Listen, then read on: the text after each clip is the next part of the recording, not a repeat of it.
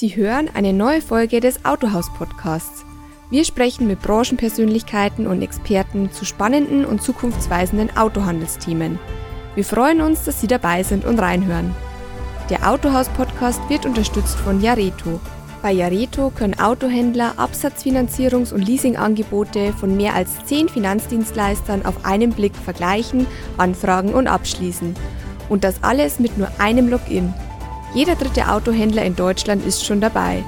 Sie wollen Jareto kennenlernen? Einfach auf jareto.de gehen und kostenlos registrieren. Meine sehr verehrten Damen und Herren, herzlich willkommen. Ich darf Sie zu einem weiteren Autohaus-Podcast begrüßen. Diesmal freue ich mich besonders, dass Michael Ziegler, er ist Kfz-Landesverbandspräsident in Baden-Württemberg und Geschäftsführer der Freigruppe Deutschland, heute dabei ist. Hallo Michael. Hallo Ralf. Wir steigen gleich ein. Wir erleben ja turbulente Zeiten und es scheint auch kein Ende zu nehmen. Äh, es kommt so viel zusammen, glaube ich, wie in den letzten 30 Jahren nicht. Äh, die Details erleben wir ja immer äh, täglich in den, in den Nachrichten.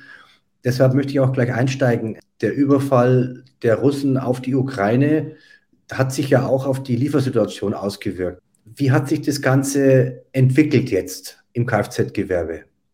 Ja, wie du schon richtigerweise äh, äh, sagtest, haben wir ja die Corona-Krise gehabt und auch noch die Chip-Krise und haben unabhängig jetzt äh, äh von der Ukraine-Krise äh, bislang bereits erhebliche Ver Verwerfungen bei den Lieferfristen von Fahrzeugen.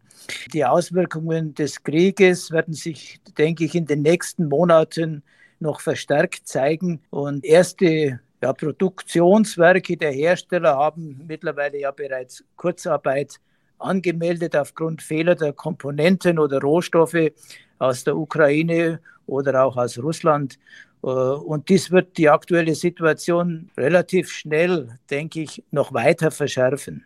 Nun äh, war ja bisher die Nachfrage nach Fahrzeugen, auch wenn man sie nicht befriedigen konnte, sehr hoch. Äh, Neuwagen haben deswegen eben auch äh, konnte man gute Preise durchsetzen. Die Gebrauchtwagenpreise sind deutlich gestiegen. Ist zu erwarten, dass es jetzt zu einer, dass es jetzt aufgrund der Krisensituation zu einer Unsicherheit beim Konsumenten, äh, dass die jetzt kommt? Ja, momentan verspüren wir äh, noch kaum Kaufzurückhaltung. Ich gehe allerdings davon aus, dass sich das in Kürze äh, verändern wird. Der Gesamtmarkt bewegt sich allerdings derzeit ja auch insgesamt auf einem sehr niedrigen Niveau. Ja, wir kämpfen immer noch mit den Auswirkungen des Chipmangels und der Corona-Krise. Der Auftragsbestand ist aktuell mehr als doppelt so hoch, wie das in einem normalen Fall gegeben wäre. Äh, und sollte sich das Kriegsgeschehen jetzt derzeit noch weiter ausweiten oder sollte es noch länger andauern, ist davon auszugehen, äh, dass äh, der Verbraucher in der Regel sehr sicherheitsbewusst agieren wird und relativ schnell vorsichtig sein Geld zusammenhalten wird. Und das werden wir dann zwangsläufig mit äh, einem rückläufigen Auftragseingang zu spüren bekommen. Ähm, insgesamt ist das heute noch schwer einzuschätzen. Ich persönlich rechne allerdings mit längerfristigen Auswirkungen aufgrund der aktuellen Krise. Kann man prinzipiell jetzt für 2022 eine Prognose abgeben? Also vor kurzem hatte ich noch mit äh, einem fünfprozentigen Wachstum gerechnet, das beim Neuwagengeschäft, beim Gebrauchtwagengeschäft ebenfalls mit einem äh, leichten Wachstum. Äh, das würde ich aus heutiger Sicht nicht mehr so unterstreichen wollen. Äh, die angesprochenen Lieferstörungen und die zu erwartende Kaufzurückhaltung wird äh, dafür sorgen, dass wir im laufenden Jahr 2022 voraussichtlich keine Wachstumsimpulse erleben werden. Ja, es ist davon auszugehen, wie schon gesagt, dass der Krieg noch längerfristige Auswirkungen äh, zeigen wird und die steigenden Rohstoffpreise und die steigende Inflation und die Neuordnung der Versorgungsmärkte wird sich ja, in einer reduzierten Nachfrage wahrscheinlich sogar widerspiegeln. Bestenfalls werden wir Vorjahresniveau erreichen. Ich wäre allerdings froh, wenn ich nicht recht behalten würde. Werden die Preise für Neuwagen weiter steigen? Ja, davon gehe ich aus, dass die Preise weiter steigen werden. Die Gründe hierfür sind die steigenden Rohstoffkosten, aber auch die Verfügbarkeit von Rohstoffen und auch die Verfügbarkeit von Fahrzeugen, was sowohl beim Hersteller als auch beim Handel zu einer höheren Preispositionierung führen wird. Und ja, beides wird zusätzlich getrieben durch die zu erwartende Lohnpreisspirale. Äh, ich gehe davon aus, dass wir vor härteren Tarifverhandlungen stehen und äh, steigende Preise treiben Lohnforderungen und höhere Löhne treiben wiederum die Inflation. Wir haben bereits heute eine Inflationsrate von circa 5 Prozent und stehen gewisserweise vor dem Henne-Ei-Problem. Ähm, aber insgesamt wird es äh, doch zu nennenswerten Preiserhöhungen kommen. Nun, die Preise an den Tankstellen äh, sind ja auch exorbitant gestiegen. Wird es zum Problem fürs Gewerbe? Ja, auch das muss ich leider grundsätzlich bejahen, zumindest zu einem vorübergehenden Problem. Und sollte dieser Entwicklung, dieser, dieser Preisentwicklung nicht Einhalt geboten werden, dann wird mittelfristig bis kurzfristig sogar die Fahrleistung weiter und zwar überproportional zurückgehen. Äh, das zeigt sich dann wiederum zeitversetzt durch weniger Reparatur- und Verschleißarbeiten in unseren Werkstätten, aber auch durch weniger Unfälle. Das spüren wir dann insbesondere im Karosserie- und Lackbereich. Und wenn sich das höhere Preisniveau erstmal eingespielt hat, dann ist es ja oft so, dass die Preise in die, dieser Situation auch beharren und tendenziell äh, ja, längerfristig anhalten. Aus Verbandssicht fordern wir daher ein regulierendes Eingreifen des Staates in, in solch einer Situation. Denn wenn sich der Spritpreis verdoppelt, verdoppelt sich auch die Mehrwertsteuer und zusätzlich verdient der Staat äh, am CO2-Preis und an der, an der Energiesteuer. Also ein CO2-Preis und die Energiesteuer sind im Vergleich zur Mehrwertsteuer feste Beträge und hier sehen wir da durchaus einen Ansatz, wo der Staat dem entgegenwirken könnte, äh, wenn nämlich die Energiesteuer für ein halbes Jahr zum Beispiel auf das von der EU vorgegebene Mindestmaß begrenzt würde, äh, ja, dann wäre das eine geeignete Maßnahme, wie man den steigenden Spritpreise Parole bieten könnte. Äh, das würde einen Einspareffekt von ca. 40 Cent bei Benzin ausmachen und 28 Cent beim Diesel. Und, und wenn man auf die CO2-Besteuerung oder den CO2-Preis guckt, dann könnte so eine politische gewollte Lenkungswirkung, die damit verbunden jetzt momentan äh, durchaus grundsätzlich auch ausgesetzt werden in dieser Phase. Also alles in allem äh, hat der Staat verschiedene Möglichkeiten, dem entgegenzuwirken. Und ich denke, äh, er sollte es auch tun, damit nicht äh, nach der Forderung nach bezahlbarem Wohnraum jetzt auch noch die Forderung nach bezahlbarer Mobilität kommt. Die E-Mobilität ist ja auch eine weitere Herausforderung fürs Gewerbe insgesamt. Ähm, wie lauten hier die Forderungen, was die künftigen Förderungen betrifft?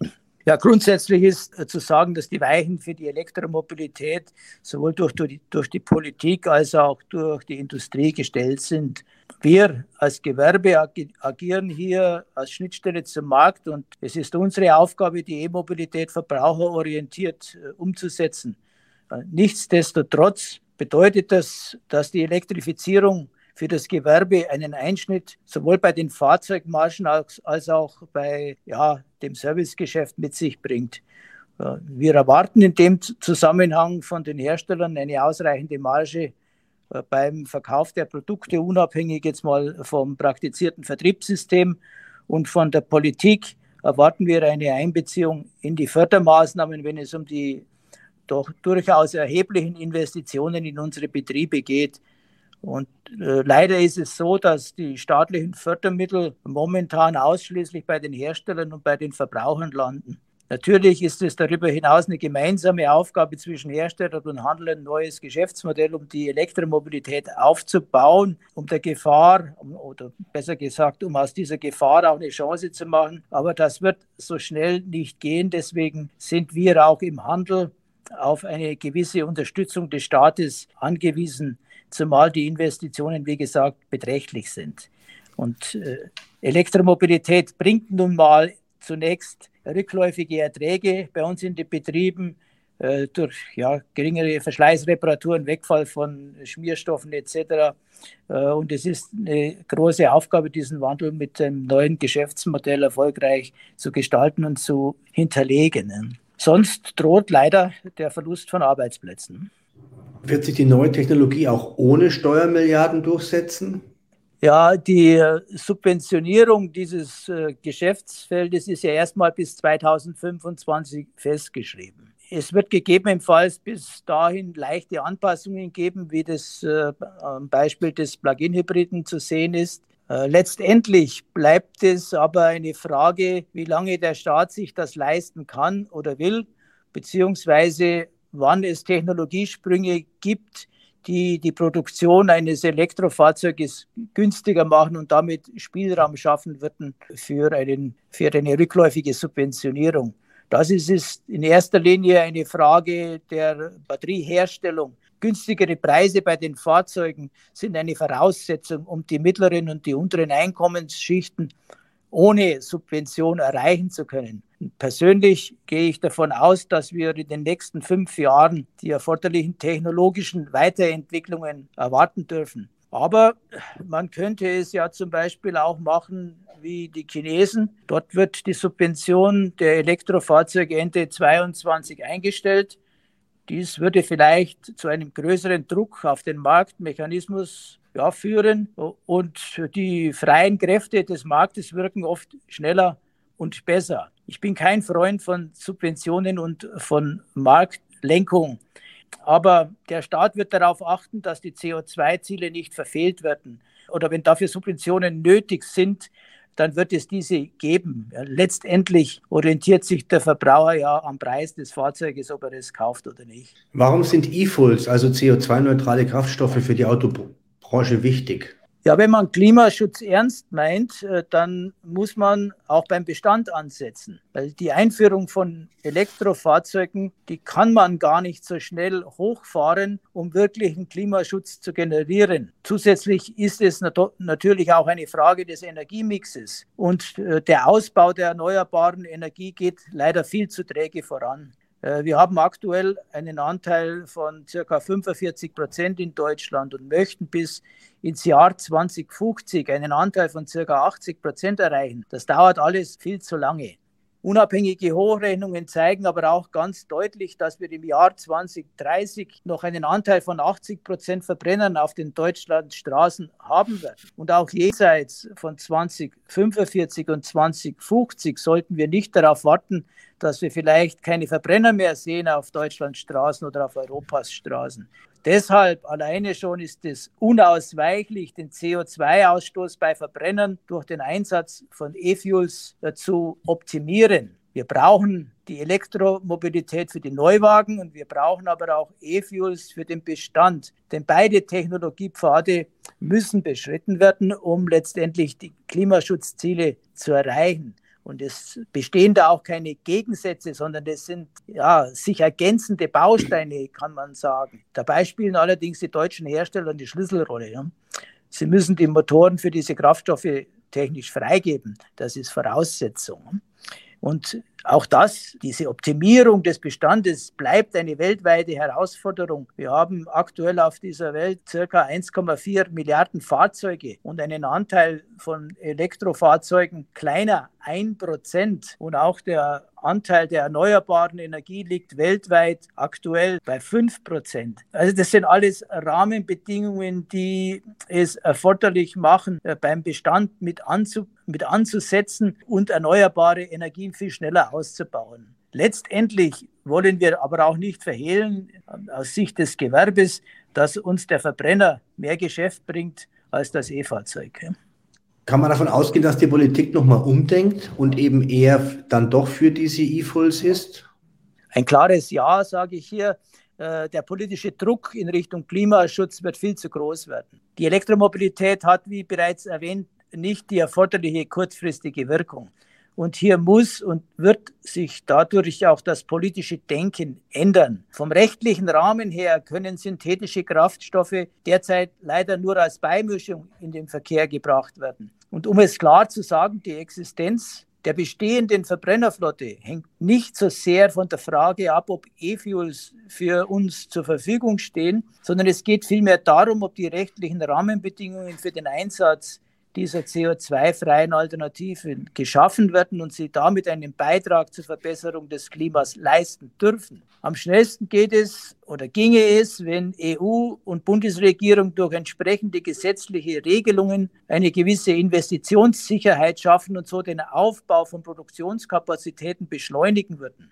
An der Optimierung des Verbrenner Bestandes führt so und so kein Weg vorbei, aber auch nicht nur in Deutschland und Europa, sondern auch international. In Deutschland haben wir seit 1990 die Treibhausgase äh, um ca. 37, 40 Prozent reduziert. In der EU waren das 20 bis 30 Prozent. Aber weltweit haben die im gleichen Zeitraum um 67 Prozent zugenommen. Also wir haben auch, wenn es um das Thema Klimaschutz geht, zum einen ein Bevölkerungswachstumsproblem und zum anderen haben wir das Problem des Wachstums der industriellen Schwellenländer, die gegenläufige Wirkungen haben und die erstmal kompensiert werden müssen.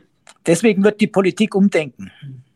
Lass uns auch über das Thema Agentur sprechen. Die unechte Agentur ist derzeit ja ein beliebtes Vertriebsmodell der Hersteller und Importeure anstelle eines Vertraghändlermodells. Woher kommt eigentlich diese Vorliebe? Ja, es ist für die Hersteller eine elegante Form, die Vorteile beider Systeme, das heißt Agentursystem und Vertragspartnersystem, zu nutzen. Einerseits versuchen sie äh, über reduzierte Neuwagenmargen ihre Vertriebskosten zu reduzieren und andererseits geben sie dem Handel entsprechende Standards zur Erfüllung der Verträge vor. Also das kann weder aus Sicht des Handels noch aus kartellrechtlicher Sicht akzeptiert werden. Ich gehe auch davon aus, dass die EU-Kommission aus wettbewerbsrechtlicher Sicht ebenfalls diese Thematik so bewerten wird. Und es kann auch nicht erwartet werden, dass ein Hersteller in einem solchen Fall die Kundendaten des Handels für den eigenen Vertrieb nutzen darf. Das ist aus Wettbewerbssicht nicht tragbar. Und hier baue ich zusätzlich noch auf die, auf die Kraft des Verbraucherschutzes in der Politik. Deswegen glaube ich, wird es dieses System der unechten Agentur äh, in, der, in der Zukunft nicht geben. Das ist eine klare Ansage. Was bedeutet die unechte Agentur für den Handel, wenn sie dann doch käme? Ist das Projekt existenzgefährdend? Eine unechte Agentur bedeutet zunächst mal, dass die Faktura der Neufahrzeuge im Namen und Rechnung der Hersteller erfolgt und dass aber auf der anderen Seite großteils das Vertragspartnersystem erhalten bleibt. Also der Händler, der Händler erhält eine Marge vergleichbar mit einem Vertragspartnersystem und kann nach wie vor als Unternehmer agieren, inklusive Preishoheit und Gebrauchtwagenvermarktung, was ja sein Kerngeschäft ausmacht. Dass dieses System in der Praxis funktionieren kann, wenn es richtig gelebt wird, hat die Mercedes-Benz-Organisation ja in den, in den letzten Jahren bewiesen. Wenn allerdings die Agentursysteme in dem Maße verändert werden, wie das zurzeit erfolgt und wie ich es gerade beschrieben habe, indem die Vertriebsmarge gekürzt wird und in Richtung Hersteller verlagert wird, aber die Kosten und auch Teile der Vertriebsaufgaben beim Händler verbleiben, geht die Rechnung für den Handel nicht mehr auf. Und äh, die, dieser Versuch wird gerade von vielen Herstellern unternommen. Die Hersteller haben es sich zur Aufgabe gemacht, ihre Vertriebskosten deutlich zu senken. Und die Einführung des Agentursystems soll hierbei der Steigbügelhalter werden. Ich glaube nicht an den langfristigen Bestand, wie gesagt, des unechten Agentursystems, sondern Ziel der Hersteller wird es letztendlich sein, das echte Agentursystem einzuführen, weil es auch eine größere Verlagerung von Vertriebskosten ermöglicht. Also ich äh, glaube, dass die unechte Agentur nur eine, eine ja, vorübergehende Variante ist für den Einstieg ins echte System. Nochmal auf den Punkt gebracht, was sind die wichtigen Nachteile für den Handel, wenn, Sie, wenn er jetzt dieser unechten Agentur zustimmt? Ja, um, um die Nachteile äh, mal klar aufzeigen zu können, möchte ich zunächst einmal darauf eingehen, was die Merkmale des Agentursystems sind. Und damit meine ich das echte Agentursystem. Also in einem echten Agentursystem erfolgt die Faktura der Neufahrzeuge im Namen und Rechnung des Herstellers. Die Preishoheit und die Mengenhoheit liegt beim Hersteller. Das heißt, der Händler hat keinerlei Einflussnahme auf die Preisstellung und auch keinerlei Einflussnahme auf die zugeteilte oder zugewiesene Fahrzeugmenge. Als Vergütung erhält er eine Vermittlungsprovision oder gewisse Vergütungspauschalen für verbliebene Vertriebskosten, wie zum Beispiel Probefahrten, Fahrzeugauslieferungen und ähnliche Funktionen. Im Gegensatz Dazu entfallen grundsätzlich alle die dem Vertrieb zugeordneten Kosten. Das sind neben Personalkosten natürlich auch Kosten für Immobilie, für IT-Systeme, für Marketing etc. Und genau in dieser Trendschärfe liegt die erste große Gefahr für den Handel. Die Vergütungsbestandteile werden, welche die Hersteller derzeit diskutieren und anbieten, die liegen in einer Größenordnung von circa vier bis sechs Prozent. Dies wird für den Handel bei weitem nicht ausreichend sein, da bei praktischer Betrachtung die Entlastung der Vertriebskosten nicht im vollen Umfang erfolgen wird. Das heißt, der Hersteller wird Margen reduzieren und Kosten beim Handel belassen. Und daraus entsteht mit hoher Wahrscheinlichkeit eine nicht konforme Kostenverlagerung in den Handel und damit ein wirtschaftlicher Nachteil. Neben der soeben beschriebenen Kostenverlagerung in den Handel liegt aber der fundamentale Nachteil in der strukturellen Neupositionierung des Handels, nämlich durch die Unterzeichnung eines Agenturvertrags gibt der Händler im Grunde genommen sein Unternehmertum an der Pforte des Herstellers ab, wenn man das mal so salopp sagen darf. Und er wird mehr oder weniger zu dem Erfüllungsgehilfen des Herstellers. Er verliert nicht nur Preishoheit und Mengenhoheit, wie schon angesprochen, sondern, und das ist eigentlich das wesentliche Element, er öffnet dem Hersteller die Tür zum Eintritt in sein eigentliches Kerngeschäft, dem Gebrauchtwagenhandel. Auch wenn das momentan bei der jetzigen Einführung der Systeme von den Herstellern nicht als Zielsetzung gesehen wird und ja, ist erstmal die rechtliche Grundlage dafür geschaffen. Und ein späteres Umdenken ist jederzeit möglich. Ich erinnere da in dem Zusammenhang auch an die Aktivitäten der Hersteller, den Direktvertrieb auszubauen. Warum sollen sie das nicht auch bei jungen Gebrauchten und bei Leasingrückläufern, die das Herzstück des Gebrauchtwagengeschäftes im Handel ausmachen, versuchen? Wenn man aus diesem Blickwinkel den Aufbau einer Vertriebsplattform wie Heycar betrachtet, ergibt es ein völlig neues Bild und ich denke ein sehr gefährliches Bild für den Handel. Also die Kernfunktion des Handels wird durch das echte Agentursystem ausgehebelt. Die Befürworter loben die Preisstabilität und die Einsparungen bei Vorführwagen. Ja, das mag zunächst so sein, ja. aber ich habe gerade auf die langfristigen Auswirkungen abgehoben. Wenn da eine langfristige Strategie dahinter steht, dann ist dieser Vorteil schnell zunichte gemacht. Und wenn man sagt, diese vergänglichen Vorteile, wenn ich es mal so bezeichnen darf, mit den drohenden grundlegenden Nachteilen auf eine Waagschale legt, dann sollte die Bewertung aus meiner Sicht etwas anders ausfallen. Was soll oder kann eine Handelsorganisation machen, um die Einführung dieser Agentur dann zu verhindern? Ja, die Entscheidung über die Einführung eines Agentursystems liegt eindeutig beim Fahrzeughersteller. Da kann der Handel nichts dagegen unternehmen. Sollte sich ein Hersteller für dieses Vertriebssystem grundsätzlich entscheiden, kann es erstmal vom Handel nicht verhindert werden. Es kann aus oder der Handel kann ausschließlich dafür sorgen, dass es rechtlich konform und wirtschaftlich sauber umgesetzt wird und ihm daraus, als, daraus keine Nachteile entstehen. Sollte dies der Fall sein, sollte das wirklich klassisch sauber gemacht werden, kann der Handel auch in einem echten Agentursystem Gewinne erwirtschaften. Das will ich nicht ausschließen. Inwieweit diese vertragsrechtlich saubere Umsetzung in der Praxis erfolgen wird und kann, das muss jeder für sich selbst entscheiden. Eine saubere Umsetzung der Agenturverträge für den Handel ist die Aufgabe der Händlerverbände. Bei der Verhandlung und der Gestaltung dieser Agenturverträge liegt eine sehr große Herausforderung und eine sehr große Verantwortung in den Händen der Händlerverbände. Und ich persönlich bin davon überzeugt, dass die, die Werthaltigkeit der Kundennähe des Handels im Vertragspartnersystem für den Hersteller wertvoller ist als die Reduzierung der vermeintlichen Vertriebskosten. Also das sollte sich der Hersteller auch nochmal grundsätzlich überlegen, bevor er äh, an die Einführung von äh, Agenturmodellen geht.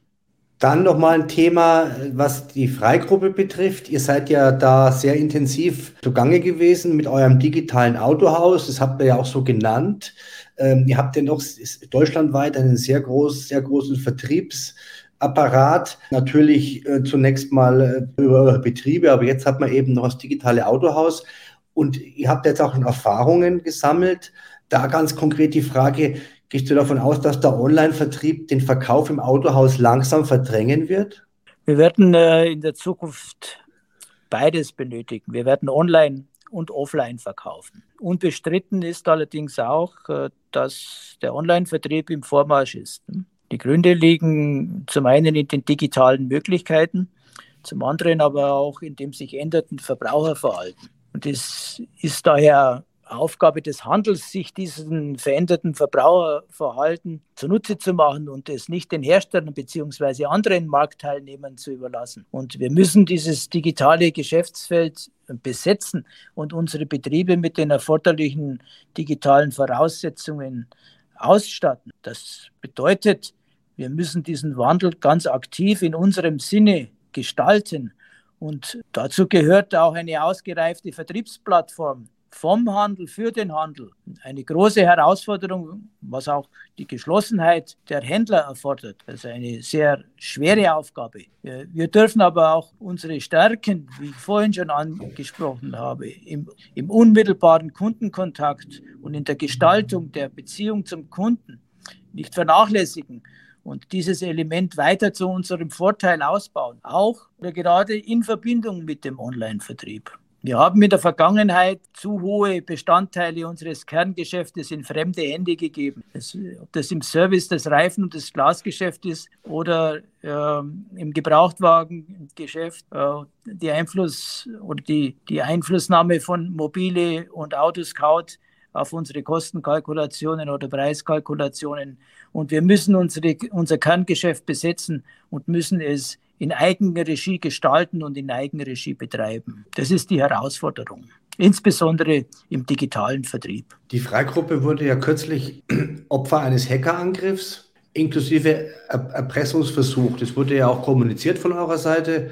Wie lautet jetzt dein Rat an die Händlerkollegen, um derartigen Angriffen vorzubeugen? Ja, derartige Attacken sind wohl heutzutage die größte Bedrohung eines äh, Geschäftes. Da bleibt nur die Empfehlung, sich mit modernster IT-Technologie bestmöglich gegen derartige Angriffe zu schützen. Äh, dafür gibt es entsprechende Experten und eine entsprechende Kompetenz am Markt, die man hierfür äh, gezielt nutzen sollte. Äh, letztendlich bleibt äh, immer ein Restrisiko, welches nie ganz auszuschließen ist. Michael, herzlichen Dank für deine klaren Worte. Meine sehr verehrten Damen und Herren, das war unser Autohaus-Podcast mit dem Kfz-Landesverbandspräsidenten und Geschäftsführer der Freigruppe Deutschland, Michael Ziegler.